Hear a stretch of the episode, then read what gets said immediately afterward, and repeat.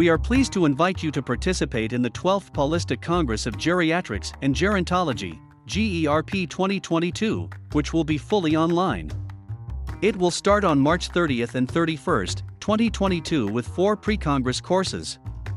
On April 5th to 9th, we will hold a Congress marked by innovation, updating with a focus on education, as always, our trademarks. In this GERP 22, we will also emphasize diversity, not only of gender, race, creed, profession, but mainly age. Particularly in a time of exhaustion of health resources due to the pandemic and in the midst of the World Health Organization's decision to consider aging as a disease.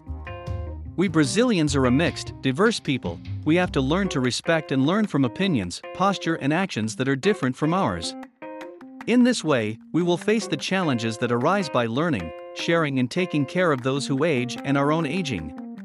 We will have unique moments of meetings, new opportunities, and, at the same time, maintaining and renewing scientific knowledge with the best professionals involved in the care of the elderly. We hope that GERP 22 will be a milestone in the history of our Congresses. Welcome and a good event to all. Regards. Mauricio de Miranda Ventura, President of Geriatrics. Elsa de Almeida Fernandez, President of Gerontology.